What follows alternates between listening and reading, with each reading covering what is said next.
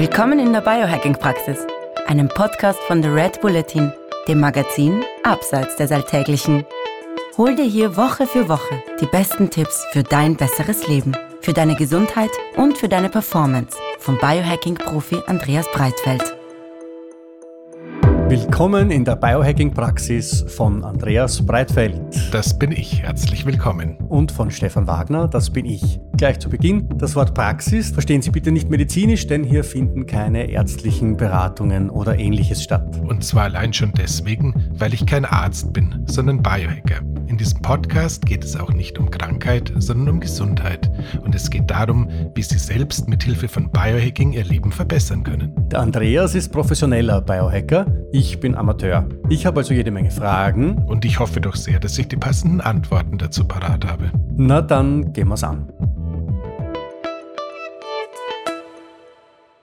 Hallo Andreas. Ich würde gerne mit dir heute übers kalte Duschen reden. Das ist ja der quasi ganz klassische Einstiegshack ins Biohacking. Äh, ich mache das seit mittlerweile drei Jahren, ein bisschen länger vielleicht sogar schon. Und es ist jeden Morgen immer noch eine wirkliche Überwindung. Es ist jeden Morgen die Überlegung, oh, mache ich es, mache ich es nicht.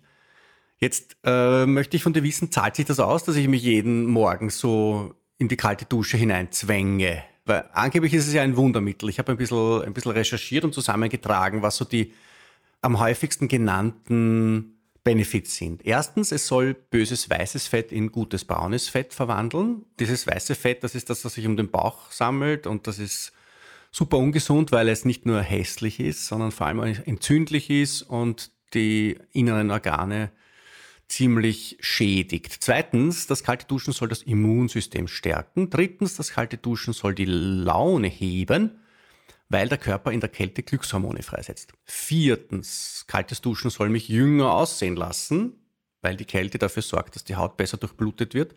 Außerdem wird die Haut angeblich gestraft. Wenn du mir in diesem Punkt 4 widersprichst, dann wird das geschnitten. Das sage ich da gleich. Fünftens, es sollen beim kalten Duschen diese bösen, niederschwelligen Entzündungen gehemmt werden, die am Großteil unserer Zivilisationserkrankungen schuld sind, vom Diabetes bis zu Krebs bis zu Alzheimer. Hätte ich fast vergessen. Sechstens, wenn man den kalten Wasserstrahl ein paar Sekunden auf die Schilddrüse hält, dann ist das ein richtiger Energiekick, so eine Art Natur dreifacher Espresso.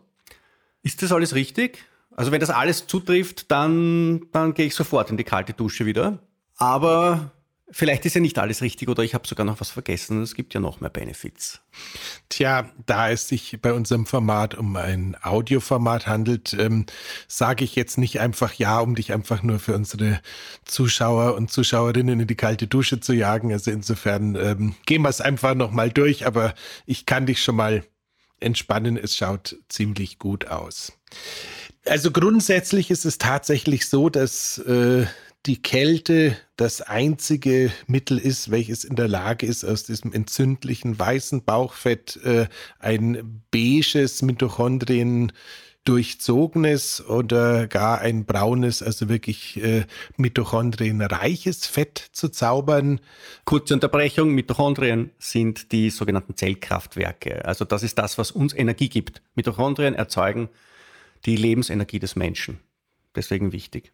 Bitte weiter. Das heißt, dieses äh, beige bzw. braune Fett steht äh, nicht nur deswegen hoch im Kurs, weil es quasi Energie produziert, sondern weil es bei der Energieproduktion auch Energie verbraucht. Das heißt, äh, beiges bzw. braunes Fett hilft uns auch tatsächlich ähm, Kalorien zu verbrennen, wenn wir dieses unglückliche Wort verwenden wollen. Aber es wird mir immer wieder in diesem Podcast passieren, dass ich Kalorien sage, auch wenn wir natürlich alle wissen, dass heutzutage da ganz deutlich komplexere Mechanismen am Start sind. Aber dazu später mal.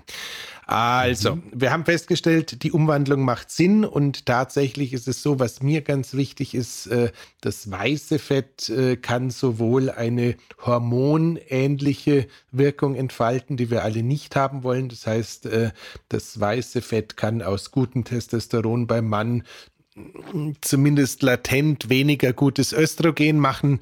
Ähm, allein das sollte den Zuhörern schon äh, Hinweis genug sein, dass man davon nicht allzu viel haben möchte.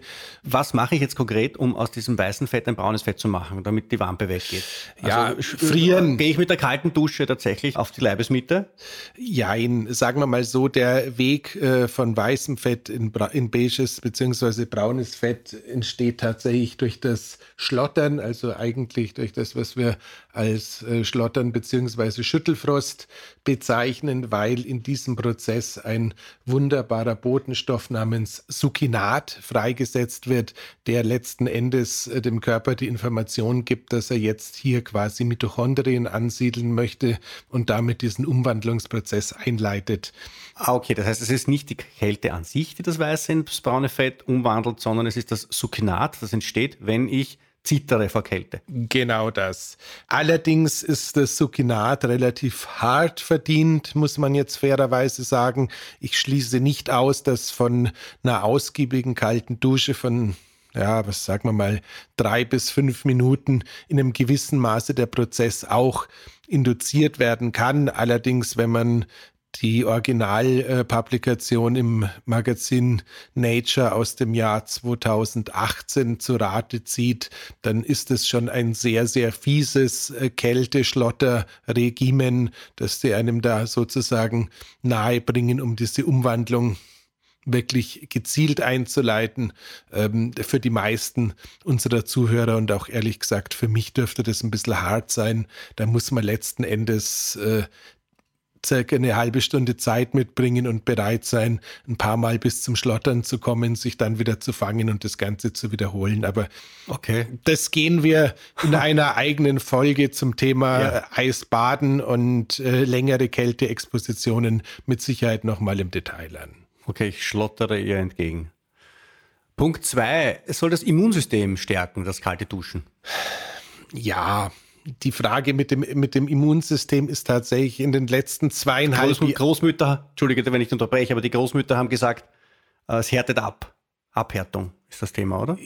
Ja, das ist es genau. Und inwieweit das tatsächlich noch wirklich das Immunsystem oder die Immunreaktion betrifft, sei mal dahingestellt. Tatsächlich ist es so, wir können die Resilienz erhöhen und die hilft uns sowohl mit Krankheitserregern einen Tacken besser zurechtzukommen, als auch mit anderen Umweltfaktoren besser zurechtzukommen, die uns vielleicht noch viel kränker machen und diese Resilienz und dieses Thema ähm, sich nicht mehr ganz so aufregen müssen oder beziehungsweise nicht gleich äh, anfangen müssen zu hyperventilieren, wenn gerade was passiert, was einem nicht so taugt. Ich glaube, das ist so das, was eigentlich da stehen sollte. Also, du meinst, man wird einfach cooler insgesamt? Das Phrasenschwein entwickelt schon einen ganz schönen Bauch dafür, dass wir erst fünf Minuten unterwegs sind. Aber ja, eindeutig, ähm, es ist tatsächlich so, ähm, wir lernen durch das Kaltduschen den äh, Tauchreflex, wie das Ding heißt, zu trainieren. Wir lernen damit aber eben auch, dass wir nicht automatisch bei jedem Bu, was wir hören, sofort aus der Haut fahren, sondern Dingen etwas lockerer gegenüberstehen. Und allein dafür ist es unbezahlbar. Okay. Hat das auch damit zu tun mit dem Punkt 3, dass es die Laune heben soll? Hat das mit diesen Glückshormonen zu tun, dieser Taucherreflex, den du genannt hast? Die Endorphine werden grundsätzlich ähm, als Reaktion auch auf diesen Tauchreflex freigesetzt und sind aber halt auch sonst immer dann, wenn wir aus einer Kalamität rauskommen, irgendwas Unangenehmes hinter uns gebracht haben, sind die ein automatisches ja, Teil des Belohnungssystems. Also insofern alles gut. Tauch, der Tauchreflex, den du genannt hast, der ist, hat, glaube ich, damit zu tun, dass sobald das kalte Wasser auf den Kopf kommt, dass dann der Vagusnerv aktiviert wird, oder? Genau. Also im Endeffekt wird äh, die Tonalität des Vagusnervs erhöht, also sprich der Tonus äh, des Vagusnervs nimmt zu. Das kann man sich vorstellen wie bei einem Muskel, wenn du den äh, sozusagen flext, dass sich das Ganze dann halt ein bisschen kompakter darstellt und damit äh, geht dann in der Folge unter anderem eben auch das Belohnungssystem an den Start. Das heißt, kaltes Wasser auf den Kopf ist eine Art Muskeltraining für den Vagusnerv, für quasi den Chef unserer gesamten Entspannungsfähigkeit. Genau, das heißt, wenn wir tatsächlich äh, von der Kälte in erster Linie eine Erhöhung der Resilienz erwarten, beziehungsweise eine mentale Abhärtung dann ist die berühmt-berüchtigte Eisschüssel, also sprich äh, die Salatschüssel mit Wasser und Eiswürfeln, ähm, wo man mal kurz den Kopf selber reintaucht, also nicht einem Freund dabei helfen, in die Schüssel zu tauchen und dann irgendwie mitzählen. Ähm, das ist nicht gemeint. Also wenn man das selbst und willentlich macht, kann es durchaus ähm, ein guter Weg sein. Okay. Ja, es lässt mich jünger aussehen. Jetzt mein persönliches Beispiel beiseite lässt es andere jünger aussehen. Ich habe mal gehört, dass einfach durch diese Durchblutung der Haut dann irgendwelche Schadstoffe abtransportiert werden besser und dass die Kollageneinlagerung verbessert wird und dass die Kälte auch die Haut strafft.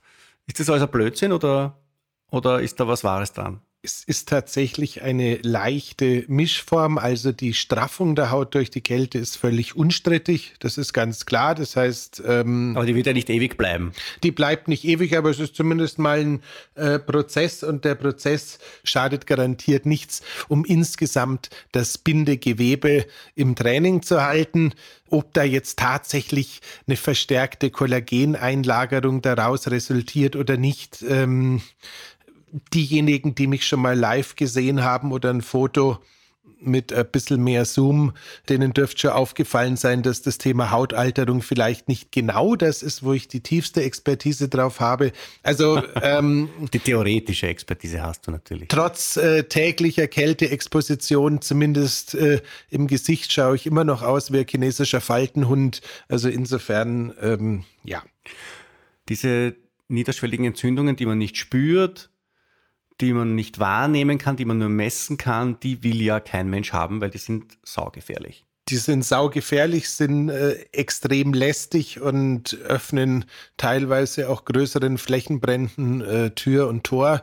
Dementsprechend dagegen anzukämpfen, wäre total sinnvoll. Und ähm, das Schöne ist, ähm, nicht nur wäre, sondern ist. Und tatsächlich ist es auch so, dass man mit ähm, ja, halbwegs ausgedehnter Kälteexposition, egal ob kalt duschen oder Eisbaden oder ähnlichem, diese entzündlichen Prozesse unterbrechen bzw. ihnen auch entgegenwirken kann.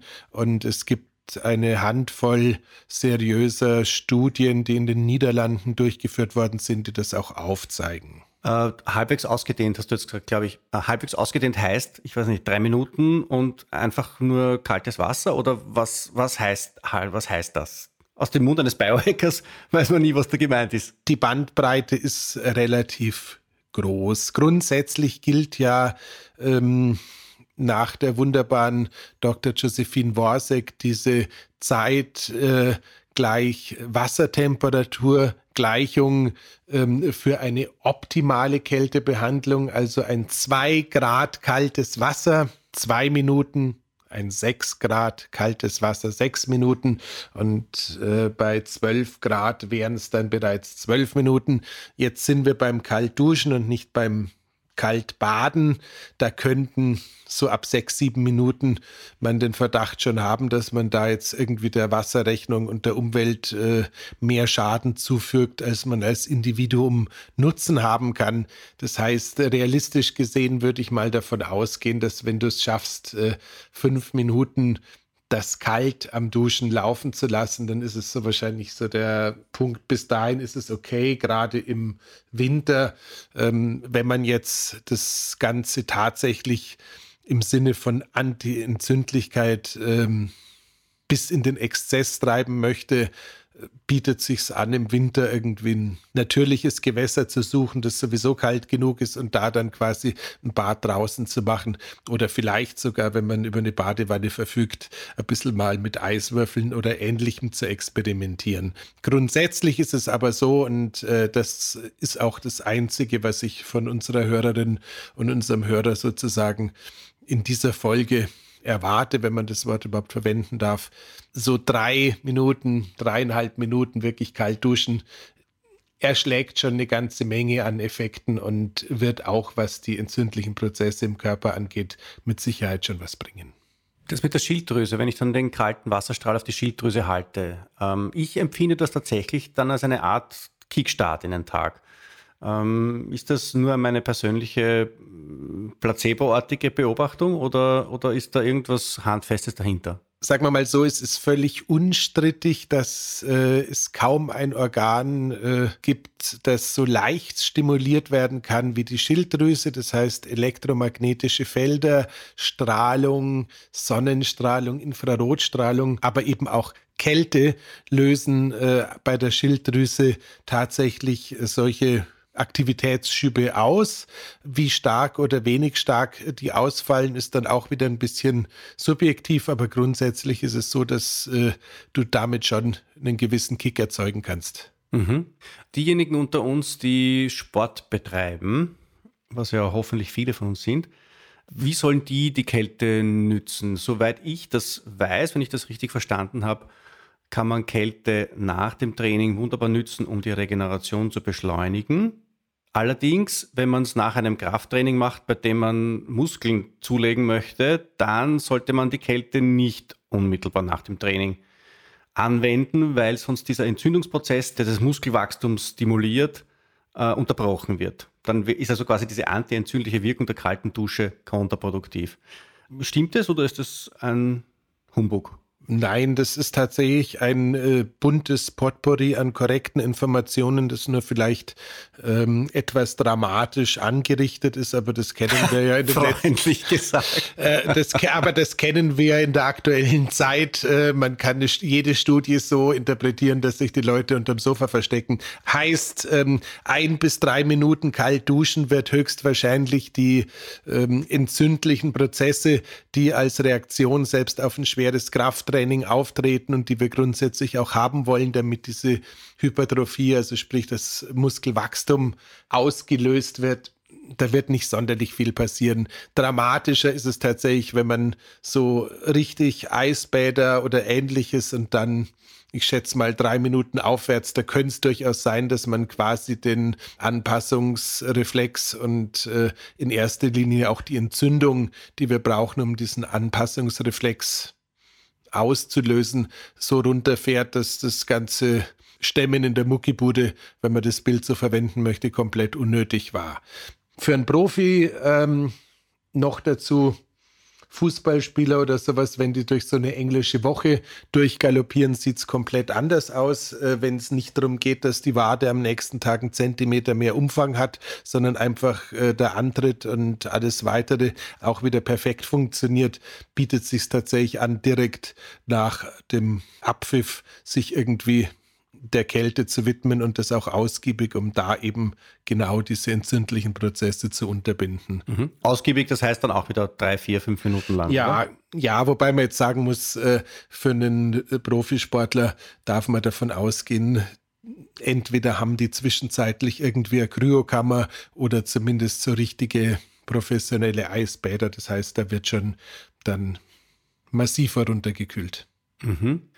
Äh, ich frage jetzt einmal ganz deppert, ist Warmduschen, jetzt wenn Kaltduschen so gesundheitsfördernd ist, ist Warmduschen gesundheitsschädlich? Nein, also grundsätzlich, wir werden das Thema Schlaf äh, sicher in 1, 2, 3, 428 Episoden immer wieder haben und äh, nicht nur für mich ganz persönlich, sondern auch äh, für alle, die sich damit ernsthaft auseinandergesetzt haben, ist ein warmes Bad oder eine warme Dusche kurz vorm zu Bett gehen ein sehr effizientes Mittel, um einen äh, besseren Schlaf zu induzieren. So viel da als Spoiler vorweg. Das heißt, allein da wäre eine warme Dusche sicher eine gute Möglichkeit. Ansonsten geht es mir persönlich so, ich habe auch kein Problem damit, an eine mittelwarme äh, Reinigungsdusche danach die kalte Dusche dran zu kleben. Und angenommen, also ganz wild spekuliert, jemand duscht nicht alleine, dann könnte es ja auch durchaus sein, dass da vielleicht ein zwei Grad kaltes Wasser auch nicht das ist, was man in dem Moment sucht. Also dementsprechend her herzlich, herzlich eingeladen. Ähm, man muss jetzt den roten Knopf an der Dusche nicht festkleben oder wegbetonieren. Man darf das schon noch benutzen, aber halt nicht immer. Wir werden ein anderes Mal allerdings quasi über den großen Bruder des kalten Duschens reden. Das ist das Eisbad. Äh, das ist das, was alle Vorteile, die das kalte Duschen mit sich bringt, äh, in einem, um einen Faktor 5 bis 10 verstärkt mit sich bringt. Und da wirst du uns dann auch erklären, wieso das so ist. Sehr, sehr gerne. Und das Schöne daran ist, dass äh, da die Settings auch ein bisschen leichter zu reduplizieren sind. Das heißt, da haben wir dann auch noch eine Vielzahl mehr an wissenschaftlichen Studien parat. Super. Aber das kalte Duschen ist einmal auf jeden Fall was, was viel mehr Benefit bringt, als es Überwindung kostet. Deswegen machen. Einfach machen. Ganz dringend. Danke, Andreas. Bis zum nächsten Mal. Danke, Stefan. Und bis bald.